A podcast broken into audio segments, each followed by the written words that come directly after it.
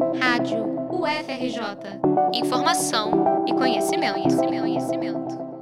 Escola pública é lugar de inovação. Este foi o ponto de partida do painel Ciência para Todos, realizado pela UFRJ na Rio Innovation Week, feira de tecnologia que ocorreu no Rio de Janeiro, no Pier Mauá, de 3 a 6 de outubro.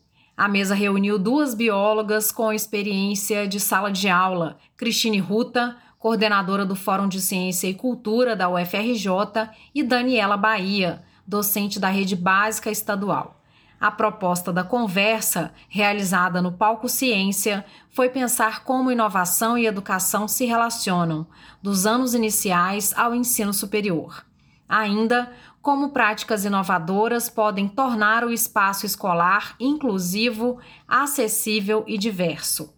Os desafios são muitos, como destacou Cristine Ruta. A gente está falando de um país onde cerca de 10% da população ela concentra 32 vezes mais de riqueza do que a população é, pobre, né? Versus estarmos entre os 40 países que mais produzem inovação. Isso é muito. É, é um disparate muito grande, né? Ao mesmo tempo que nós precisamos trabalhar a inclusão, a acessibilidade da inovação para todas as pessoas no Brasil, e aí a gente vê que a gente não tem um aporte financeiro que permita isso, né? Ao mesmo tempo, o Brasil ele é dono de uma massa pensante que consegue nos fazer estar entre os 40 é, países com maior é, aporte de inovação. As desigualdades históricas reverberam em várias esferas da sociedade e a escola pública acaba por se tornar um lugar de superação de problemas.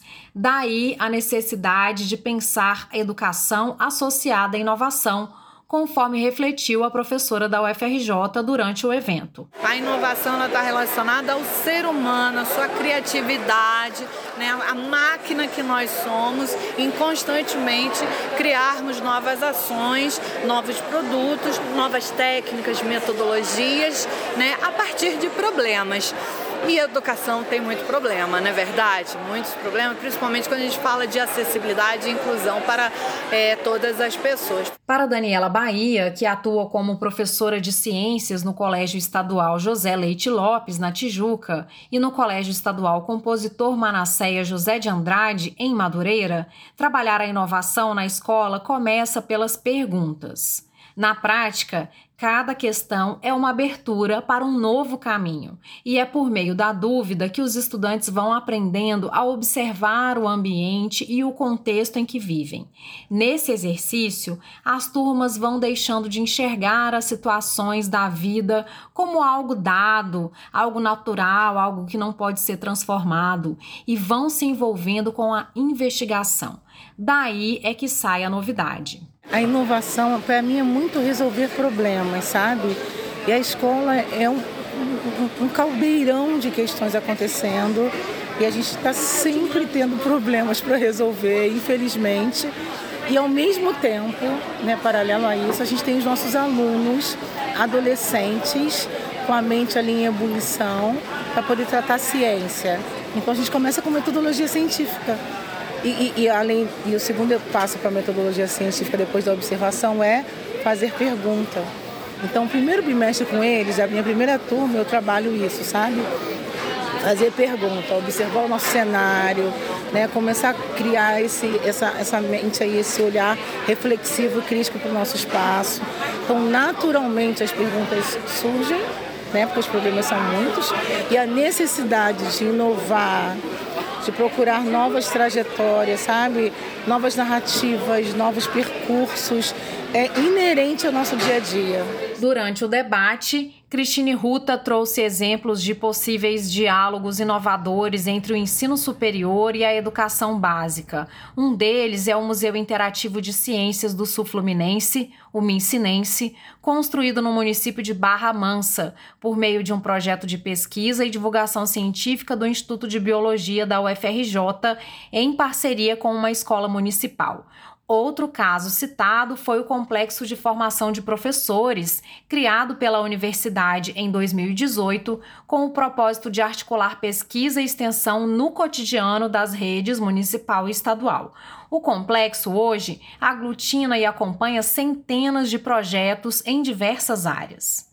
Já Daniela Bahia comentou sobre o que vem desenvolvendo com seus alunos. Em Madureira, ela tem trabalhado representatividade por meio da trajetória de cientistas negras. Na Tijuca, ensina sobre plantas intervindo diretamente na área da escola. Em Madureira, a juventude preta e periférica aprende que pode ocupar todos os espaços. Na Tijuca, acostumada com ambientes áridos, a garotada aprende a cuidar da terra e passa a entender a natureza como parte de si. Nos dois casos, a intenção da professora Daniela Bahia é mudar a lógica de pensamento entre os estudantes e produzir o que considera uma escola disruptiva, que nega padrões impostos. O adjetivo disruptivo para a escola é uma forma de resistência, sabe? De eu mudar o meu olhar, mudar o que vem para mim pronto, que não corresponde à minha realidade do dia a dia e, e muitas das vezes exclui e a escola não pode ser um local para excluído. Né? Tem que ser um local de inclusão em todas as suas esferas, né? do povo preto, a questão racial, a questão de, de, do gênero, né? da comunidade LGBT a questão da, da, da, classe social. O professor do Instituto de Biologia da UFRJ, Paulo Paiva, acompanhou o debate e, ao final, reforçou a importância da pergunta para os processos de formação e inovação. Segundo ele, o sentido de defender ciência para todos é o de estimular a capacidade humana de enfrentar desafios. Um dos grandes problemas do ensino de ciências atualmente, ou de, da ciência como a gente vê no, no ensino na universidade ou nas escolas, é essa questão da, da criatividade e inovação. Né? Eu acho que são duas palavrinhas que a gente perdeu um pouco. Né? A gente faz muito uma ciência de, às vezes, de repetir padrões, de ver coisas que funcionaram em outro lugar fazer aqui. Eu acho que assim, tem, ainda existe essa, essa, essa assim, os grandes cientistas são pessoas que sempre acham que estão errados, porque ele está, tá, ele está tá tentando fazer algo diferente. Então, a, a criatividade e a inovação andam juntas. O debate rendeu. Também na plateia, a educadora e cantora Nilce Benedicto trouxe outros componentes para pensar a inovação para além das grandes invenções ou do desenvolvimento tecnológico.